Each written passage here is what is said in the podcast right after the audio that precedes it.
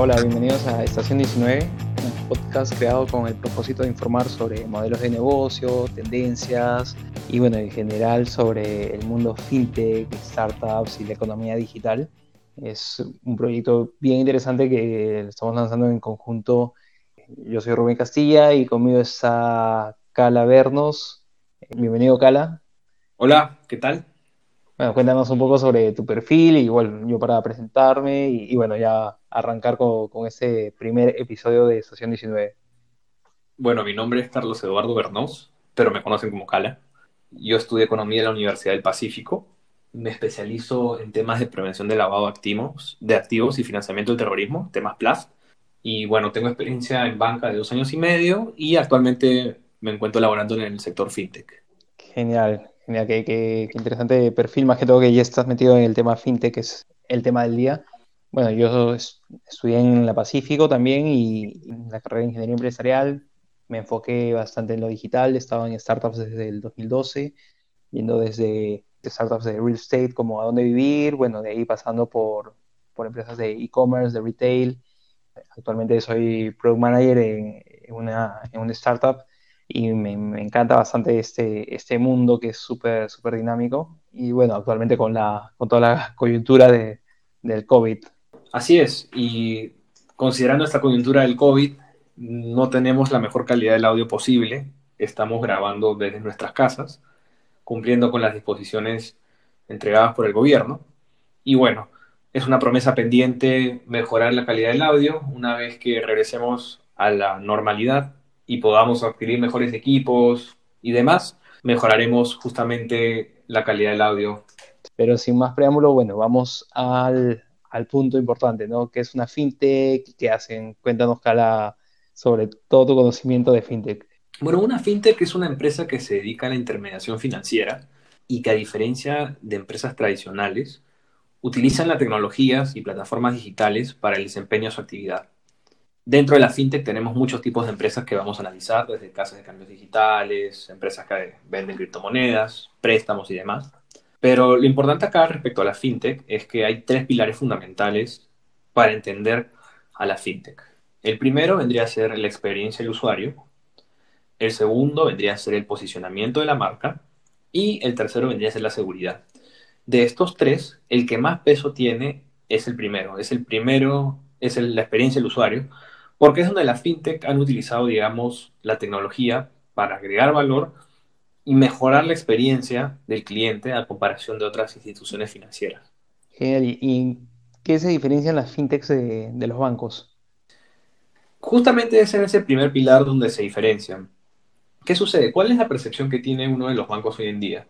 Si bien es cierto, sacar una tarjeta de crédito y una cuenta no es el mismo proceso, pero hay, digamos, ciertos estándares similares tienes que ir a una agencia, tienes que hacer una cola, tienes que llenar formularios, tienes que pasar una evaluación y posiblemente no te den la tarjeta ese mismo día.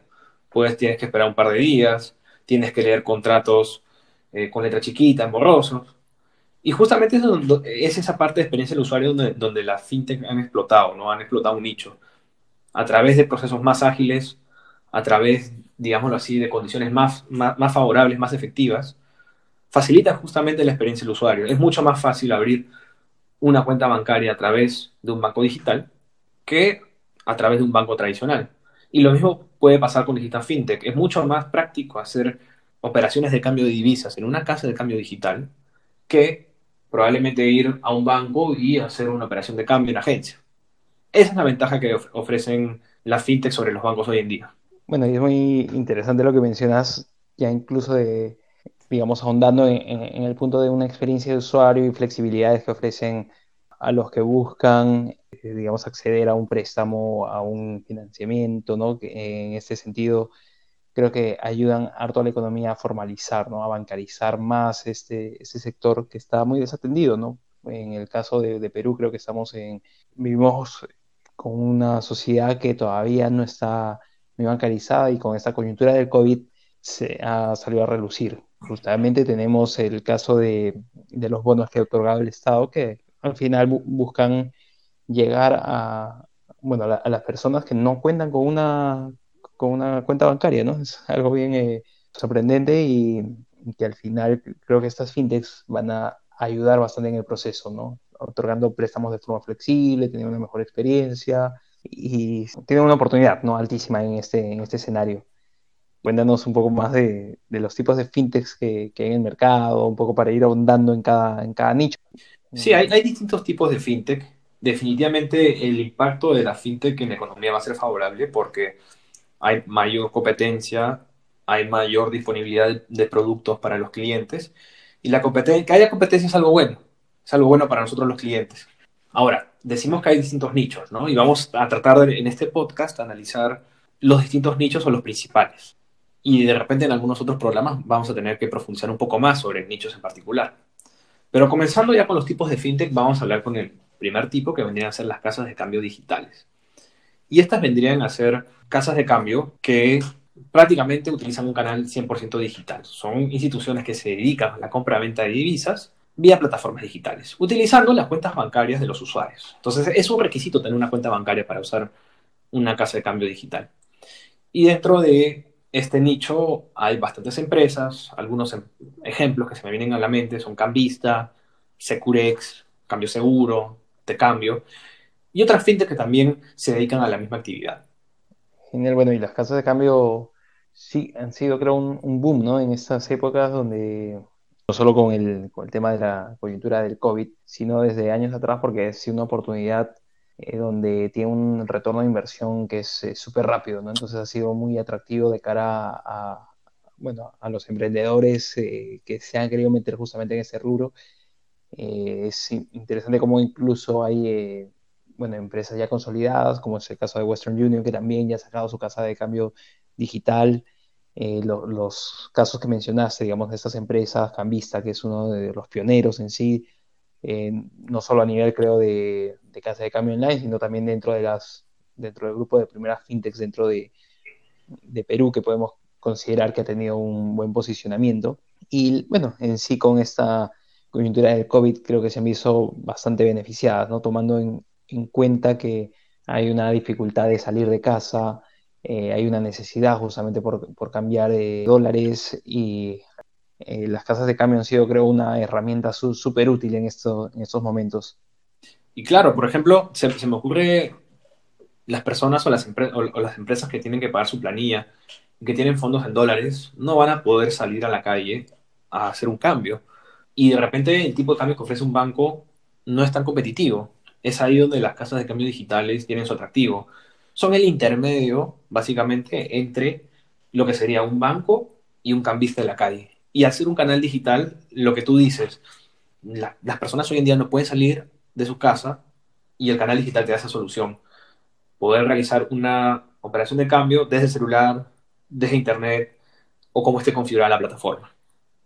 Sí, y este boom ¿no? que, que hablábamos de, las casas de cambio que, Está bueno, es un modelo de, negocio que, lo ven atractivo. Los bancos siendo, digamos, una entidad súper tradicional y que ha tenido, bueno, ha manejado unas tasas de, cambio que, han sido siempre para la vista de algunos un, poco injustas, para otros, bueno, que, es parte de la seguridad que ofrecen. Y bueno, es el caso creo de Cocos y Lucas, ¿no? No sé si, ¿qué me puedes contar de este, de este caso que está bien, bien interesante como como un banco ya está apostando ¿no? por, un modelo de negocio así. Bueno, hay terrenos donde, los, donde las fintech han sacado ventaja de los bancos. Hablamos de la experiencia del usuario y justamente es ahí donde el BCP decide incursionar a través de, digamos, un concepto similar a una fintech, que es, propiamente, Cocos y Lucas es propiamente el BCP, pero es un concepto distinto, no, no es igual al BCP, no es el mismo marketing, no es el mismo público, no es el mismo segmento. Y justamente entra al mercado de casas de cambio digitales con el valor de que operan domingos y tratando de ofrecer un tipo de cambio competitivo en relación a las demás casas de cambio digitales. Y es una buena idea de justamente cómo hacerle competencia a la fintech por parte, digamos, de una institución financiera tan grande como es el grupo, como es el BCP. Y es una competencia súper sana, ¿no? En ese sentido sí habría que, reconocer que en general todas las instituciones financieras que puedan apostar por una, competencia dentro del, del ámbito fintech que, que puedan hacer eh, de forma saludable, me parece genial, ¿no? Una buena, buena iniciativa, ¿no? Y ya pasando creo al tema de los préstamos, también es un, tema bien, eh, bien, interesante cómo las fintechs también están metidas eh, en, préstamos. ¿Qué bueno nos puedes decir de esto? Bueno, otro de los nichos a explotar es justamente el sector de los préstamos. Y otra vez, el primer pilar fundamental cobra mucha importancia, porque el valor agregado es una experiencia más simplificada para el cliente, dado que es posible conseguir fondos y o préstamos a través de plataformas digitales sin la necesidad de ir a una agencia, sin llenar formularios de manera rápida. Entonces, algunos ejemplos eh, que se me vienen otra vez a la mente referente a este tipo de empresas está Contigo, Creditface, Creditface, no sé cómo se pronuncia, pero debe ser así, eh, Apurata, eh, Innova Factoring, FinSmart, hay, hay muchas más eh, que se dedican a este rubro. Y justamente las diferencias entre esta entre estas empresas que son fintech y que otorgan préstamos eh, son la modalidad o los importes, ¿no? Algunos ofrecen préstamos como capital de trabajo y tienen importes un poco más elevados, otros tienen préstamos de menor cantidad, digámoslo así, mil soles, que son liquidez de muy corto plazo, y otras funcionan bajo, esquemas como el factoring.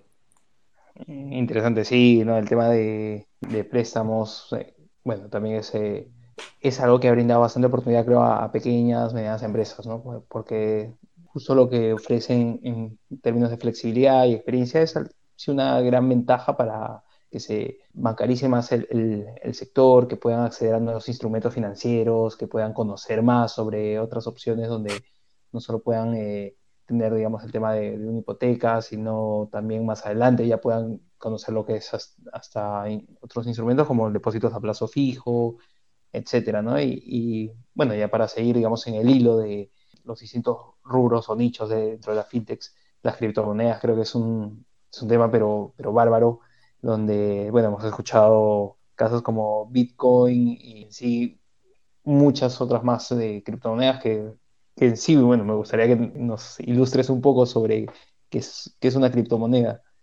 Bueno, este es el tema, creo yo, más difícil de explicar. Eh, lo primero que uno tiene que tener en cuenta al conversar de criptoactivos o criptomonedas es que una criptomoneda no puede ser comparada a una moneda, tal cual.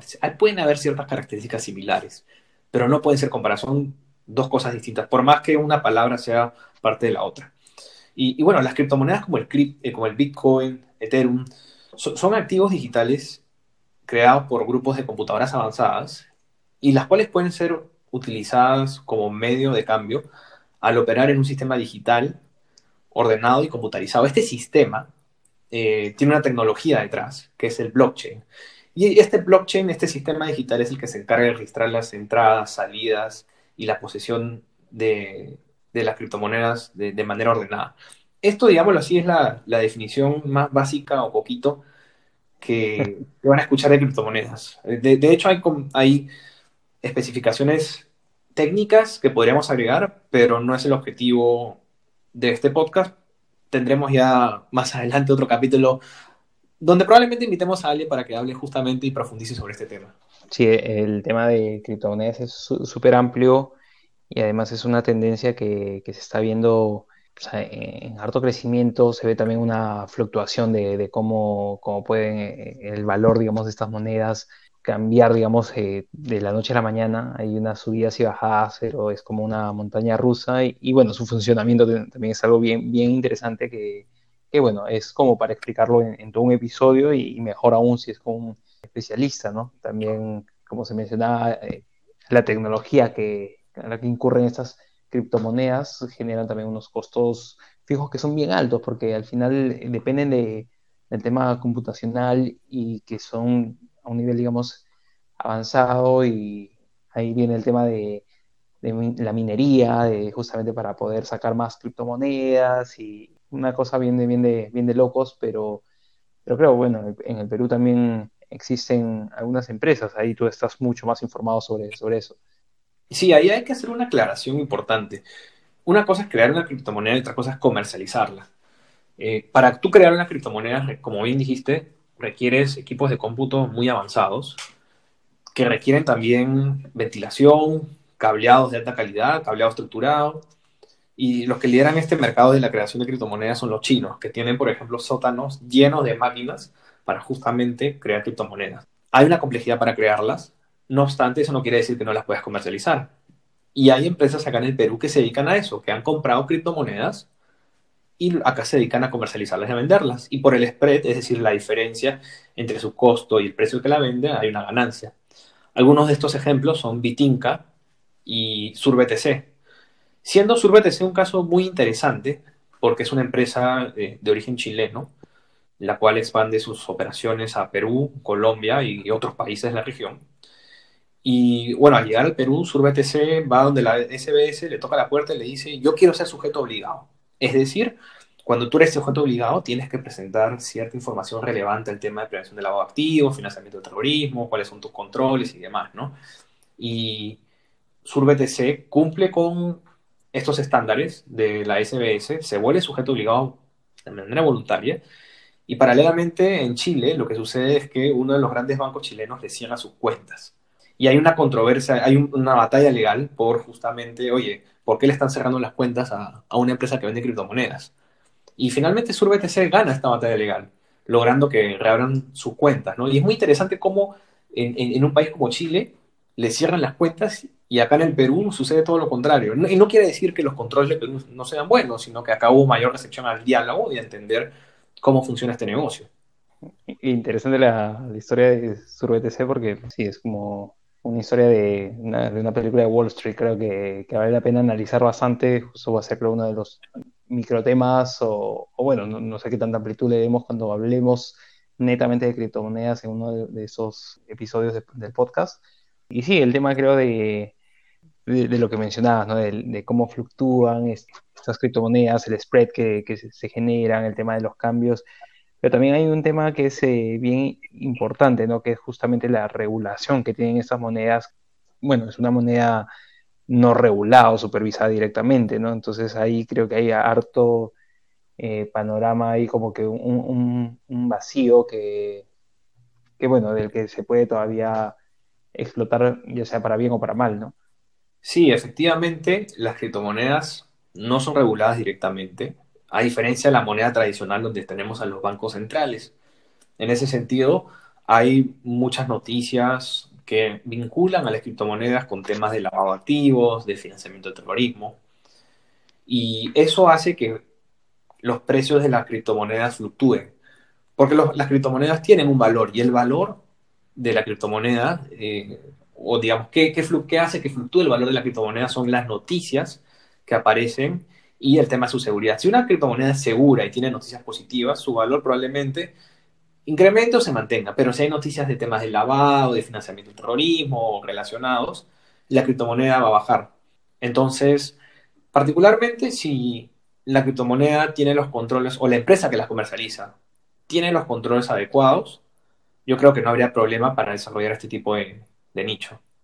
Sí, bueno, en el caso peruano creo que todavía estamos un poco atrasados en este tema de, de la regulación en general de Findex y creo de, de, criptomonedas un poco más. Más adelante lo vamos a ahondar, pero sí, es una oportunidad que, que vale la pena estar, digamos, atento, eh, echarle un vistazo siempre porque, porque es algo que eventualmente eh, pueda ser un medio de pago también acá en Perú, ¿no? Así como está de moda en otros países, en Estados Unidos ya hay algunos eh, colegios o instituciones educativas que, que, aceptan como parte de la matrícula el, el pago con, con, criptomonedas. Entonces es un nivel que, que, ya está avanzando de forma muy, muy distinta y más ágil en otros países.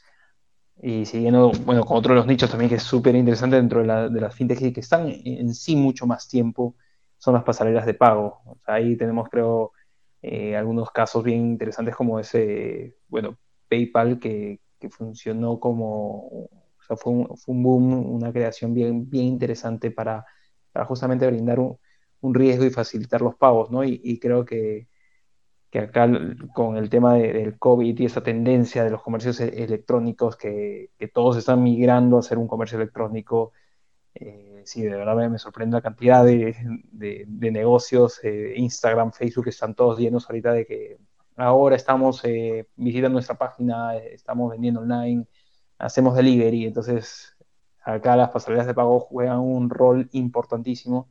Coméntanos algunos casos de, de Perú, que hay, creo que hay varios ya, ¿no? Sí, lo que dijiste, las, las pasarelas de pago se inspiran o siguen el concepto de PayPal, ¿no? Son empresas las cuales facilitan, facilitan pagos a comercios electrónicos. Algunos ejemplos acá en el Perú, Newbies, que es de VisaNet, Mercado Pago, Pay, Kulki, Pago Efectivo, Safety, Pay, entre otras empresas, ¿no? Y, en cristiano, ¿qué, es una pasarela de pago? Puede ser que una persona no entienda este concepto. Lo que hace la pasarela es que realiza una serie de acciones para que el pago sea efectivo al momento de hacer, por ejemplo, una compra online, ¿no? Entonces, extrae, por ejemplo, la información del cliente de un portal web de manera segura y luego envía esa información, información que, por ejemplo, desde el nombre, el número de la tarjeta, los números que tú pones de seguridad, eh, envía esa, esa información del comprador y su medio de pago al banco correspondiente, ¿no? Y finalmente lo que hace es gestiona la información entre el pago del comprador y la información que, del, del banco del vendedor. Entonces es básicamente una manera de conectar medios de pago y es una, digamos, es una estructura de negocio que tenía mucha pega ahorita porque los temas de e-commerce ahorita están muy fuertes por el contexto del COVID.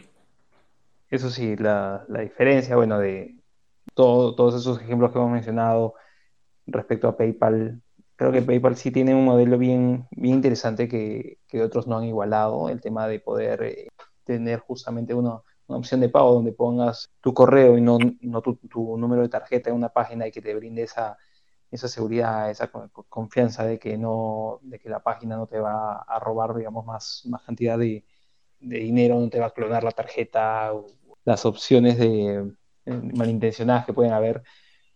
Entonces creo que, bueno, sí, PayPal es un, es un caso bien, bien único por lo cual está tantos años en el mercado y, y sí, creo que va a estar todavía muchos años más. Y bueno, de acá pasamos creo que a lo que es billeteras digitales, que es un bueno, nicho que ha, calado bastante de estos últimos años. Son en, verdad una, tendencia que, no solo se ve a nivel de, de empresas de fintechs dedicadas netamente a esto, sino de, startups que están sacando también sus billeteras digitales. Más adelante lo, quiero comentar. Eh, me gustaría que Cala igual nos dé su, su, percepción en sí de qué es una billetera digital. Pues creo que para entender el concepto de billeteras digitales hay que tener en cuenta algunos ejemplos, ¿no? Eh, por ejemplo, Yape, eh, que es del BCP, Luquita, que es del BBVA, Tunki, que es Interbank, Máximo y, BIM, que son que no están relacionadas a, un banco directamente. Entonces son justamente instituciones, personas jurídicas dedicadas a realizar transacciones electrónicas por medios de dispositivos electrónicos, servicios en línea o un programa de software. Y justamente en este nicho lo que vemos es una fuerte presencia de los bancos, lo, cual hace sentido porque los mismos bancos están en un proceso de digitalización y como parte de esa digitalización hay que ofrecer soluciones de por sí a, sus clientes. Y dentro de estas soluciones está justamente el tema de las billeteras digitales, ¿no? Bueno, y el caso que mencionaba de, de Yape es un caso bien, bien interesante que vale la pena eh, hablar fácil en un, en un episodio no completo para compararlo, bueno, cómo se pone frente a la competencia y cómo también ha, logrado captar un gran mercado, ¿no? Hasta, hasta es un verbo ahora, ¿no? De, hecho, vamos a conversar más de Yape eh, a lo largo de este programa. Más adelante, cuando nos enfoquemos particularmente en la relación con los bancos, vamos a hablar de Yape y, y, y de Plim, ¿no? Que es otro concepto muy interesante. Sí, porque, bueno, siendo sincero, también Luquita, Tunki, si bien han crecido y le han puesto bastante, creo, eh, capital y, bueno, tema de, marketing, no han logrado ese impacto que ha tenido Yape, pero bueno, ahí más adelante, como, como dices, vamos a conversar sobre, sobre Plin también y, ahí va, a estar, digamos, la, respuesta de los otros bancos a, la solución de, del BCP. Y bueno, para seguir ya yendo a la parte de los nichos de, de fintechs, eh, tenemos también lo que son las plataformas de financiamiento colectivo, ¿no? Más conocidas como crowdfunding o crowdlending, ¿no? Entonces, como siempre, como todo, casi todo el episodio que donde tú eres, en verdad, ahorita el, experto en toda la parte de fintech, ilústranos un poco más sobre ese nicho. Bueno, las plataformas de financiamiento colectivo son digitales y por medio de ellas se reciben fondos de terceros para dirigirlos posteriormente a el capital social de una empresa, B, donaciones y C, financiamientos específicos. un caso muy conocido acá en el Perú es el de Afluenta, que es una empresa de origen argentino especializada en esto, en crowdfunding, y que, bueno, tiene presencia no solamente en Perú, sino también en México, Brasil, Colombia. Eh, y bueno, si uno ve los requisitos que requiere para ser inversionista en Afluenta, es decir, prestar sus fondos a terceros, es residente legal en el Perú, ser mayor de edad, tener una cuenta bancaria, que es lo mínimo que te pide una fintech hoy en día, justificar los, los fondos que aportan al sistema, y por ejemplo, lo mínimo que puedes prestar es de 3.000 soles. Ahora, hay otras empresas también en este nicho, Difondi, Agroinvesting, Capital Social, entre otras, y lo que diferencia es justamente, vendría a ser eh, el, el, objetivo o el rubro que tiene este tipo de fintech, ¿no? Agroinvesting, por ejemplo, se especializa en el sector agropecuario. Y así uno puede encontrar otras plataformas de crowdfunding que se especializan en tema de donaciones o similares. Interesante porque, bueno, cuando me hablan a mí de crowdfunding, lo primero que viene a mi mente es Kickstarter, ¿no? Que es una plataforma que creo que ha crecido bastante y bueno, esperemos en algún momento Perú tenga una solución así para el tema de, proyectos, que es de una forma súper super ágil, como lo ha trabajado en este caso, ¿no? Kickstarter. Y bueno, eh, viendo el contexto del COVID, también tenemos el ejemplo de Emprende UP, bueno, de, nuestra universidad, que bajo, bajo ese modelo también ha utilizado, digamos, el canal digital para poder sacar fondos, ¿no? Para, digamos, empujar ciertas eh, iniciativas, incluso eh, creo que ha habido donación también para, ciertas personas que han tenido, digamos, eh, que son parte de la comunidad universitaria y, que, bueno, han tenido una situación difícil dentro de este contexto del COVID, ¿no? Pero bueno, sin ya ahondar mucho en lo que es crowdfunding, pasamos a, algo que definitivamente está revolucionando otros mercados y que, que bueno, pone a Brasil con un, con un unicornio, ¿no? Como se llaman las startups así súper valorizadas. Y es el caso de, los neobancos. Ahí, bueno, tú mismo eres, Cala, cuéntanos qué es un neobanco. A ver, los neobancos no son bancos directamente, pero son instituciones dedicadas a la intermediación financiera a través de canales 100% digitales. Ahora, hay distintos tipos, ¿no? Tienes el, el neobanco, el cual, digamos así, no tiene una, licencia bancaria, pero tiene una licencia para emitir dinero electrónico, al menos en Europa. Y, el, caso de los no bancos, eh, ahí dependen de sus relaciones con otras instituciones que sí tienen licencias bancarias para, digámoslo, usar la tecnología a favor de sus clientes y poder subsistir. Ese es el caso de los neobancos, al menos cómo se ha configurado en Europa. Luego tienes a los Challenger Banks, que también son bancos 100% digitales, pero a su vez la diferencia es que sí tienen una licencia bancaria. Entonces, estos pueden tener agencias o no, ya es un tema de elección, pero el concepto es muy similar, diferente porque uno, el banco no tiene la licencia bancaria, pero tiene una licencia para emitir dinero electrónico, y el Challenger, el Challenger Bank sí tiene la, la licencia bancaria.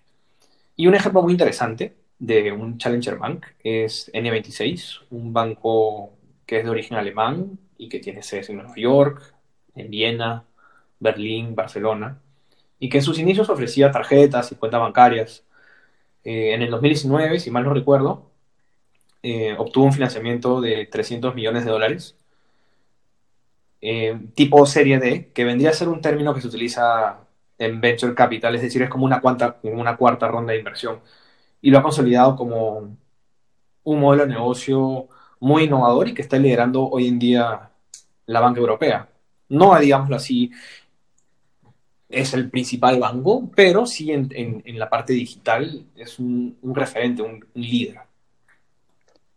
En el caso de, Brasil, que tiene ¿no? un, bueno, un, unicornio, eh, hablando en términos de, de, startup, que es el caso de Newbank, que que bueno, actualmente es una fintech, pero, pero gigante, que tiene, bueno, seis años ya, en el mercado, ¿no? Y tiene, creo, unas cifras, pero bien, bien interesantes, ¿no? Comparadas, creo, eh, con otros bancos del sector, o sea, de, bueno, de, Brasil mismo. Es como que el sexto banco más grande de, Brasil, o sea, este, este, es un tema bien, interesante, cómo puede crecer un, justo un, emprendimiento, ¿no? Con seis años estar a la altura de, de grandes, ¿no? Definitivamente es algo que, que bueno, eh, vale la pena más adelante también conversar netamente del caso de Newman, cómo ha sido su crecimiento, qué, qué cosas, eh, digamos, que, eh, qué acciones ha tomado como para poder eh, tener una, un crecimiento exponencial, ¿no? Y bueno, como mencionaste también el tema de las de los tipos de serie, ¿no? La serie D, la serie, bueno, la serie A, etcétera. Ya también creo que van, vamos a meterlo ahí en algunos capítulos cuando hablemos sobre financiamiento de startups. Y, sí, es, es, algo bien interesante como al final una startup puede levantar capital, las distintas formas de que puede levantar, digamos, eh, capital, los shares, los IPOs, los ICO y, demás términos que, muchos tal vez no conozcan, pero, pero sí vale la pena explorar. Bueno, ahí yendo un poco más a la parte de, la relación que tienen los, fin, las fintech con, los bancos, que se ha conversado a través de todo el episodio que, que, las fintech justo buscan maximizar esta experiencia de, del cliente con, digamos, eh, canales que son no tan rígidos como el que tienen los bancos, ¿no? Eh, ahí tienes, creo, querías mencionar un caso de, de Yape y, de Plin, ¿no? Sí, y, justamente hablábamos de los pilares fundamentales de la fintech. La experiencia del usuario es una de ellas, pero también otra de ellas es el posicionamiento de la marca. Ya ves esta billetera digital que sacó el BCP y que fue muy exitosa acá en Lima, tanto así que se volvió un verbo, el verbo yapear. Todo, era mucho más fácil hacer una operación vía yape que esperar una transferencia interbancaria durante un día y los fines de semana encima no funcionaba. O sea, la transferencia interbancaria tú la, la, la, haces viernes en la tarde y te llega el lunes en la mañana, lo cual, digamos, no favorece al, al cliente. En respuesta a esto, Yape ofrecía una solución muy efectiva y los otros bancos lo que hicieron fue sacar PLIN, que fue, es, es este esfuerzo de Interbank, BBVA y Scotiabank para realizar transferencias interbancarias inmediatas. ¿Cuál es la diferencia entre estos? O sea, Yap y Plim no, no son directamente competidores, ¿ya? Pero finalmente ambos proporcionan soluciones a los clientes. Ahora, la diferencia, la gran diferencia fue el marketing que ha tenido Yape, que es el segundo pilar fundamental. Definitivamente. Desde el nombre de la marca, los colores, los, el, el, canal, las personas que promocionan como sus ideas. A lo mejor a ti te parece un poco polémico. Lo que me parece polémico es como, como Plin no ha podido, bueno, cuando crearon el concepto Plin, no pudieron crear un nombre que sea tan conjugable como Yape, ¿no? Que mencionabas que es, sí, ahí por, por, por varios lados, marqueteramente, hablando de ese, de ese pilar, eh, Yape la supo hacer, ¿no? Sí, Yape la supo hacer, como tú dices. Eh, el posicionamiento que ha tenido ha sido mucho más fuerte y, y Yape ha quedado, digamos, en, la mente de, del cliente. Uno piensa, no, piensa lo mismo de Plin hoy en día. Eh, sí, Plim es una muy buena solución, pero no está al mismo paso que Yape. Y eh, es un gran esfuerzo que hicieron estos tres bancos. No obstante, como les digo, ahora, Yape, Yape no es una fintech, pero funciona como tal. Y Plim tampoco lo es. Pero, digámoslo así, tiene el mismo funcionamiento que podría tener una fintech. Y el valor justamente, el, el gran paso que ha dado Yape es justamente en cómo se ha posicionado. Plim no lo tiene y ese es ahorita como está el mercado. Y, es algo triste porque creo que ha tenido un mal timing en, en términos de que, bueno, se lanzó creo un, mes antes de, del COVID por ahí, que, que al final obviamente le, le, juega una mala jugada, ¿no? Porque si quieres crecer y estar eh, en una, bueno, si estás en, en, un panorama normal, obviamente tienes todas las herramientas como para poder eh, marketeramente hacer una, una batalla interesante, ¿no? Pero, pero con todo el concepto de, el tema del COVID, si bien ha brindado, creo, una oportunidad a fintechs como las casas de, de cambio digital y demás, pero, pero para otros, eh, bueno, otros, digamos, otros nichos no, no ha sido tan atractivo, ¿no? En el caso justamente de, de Plin, ¿no? No ha tenido, creo, la exposición, pero sí creo que son bu buenas iniciativas en, en, sí, o sea, toda, toda la iniciativa que brinde una competencia que sea justa y que pueda dinamizar el, mercado es, creo que es muy, muy, muy saludable.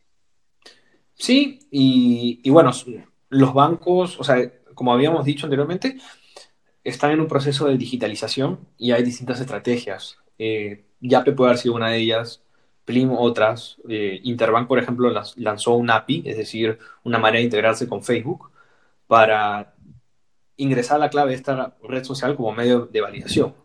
Y ese es uno de, los ejemplos de, oye, hay distintas maneras de digitalizarse. Es un tema que está avanzando y que creo que va a ir evolucionando en los próximos años acá en el mercado.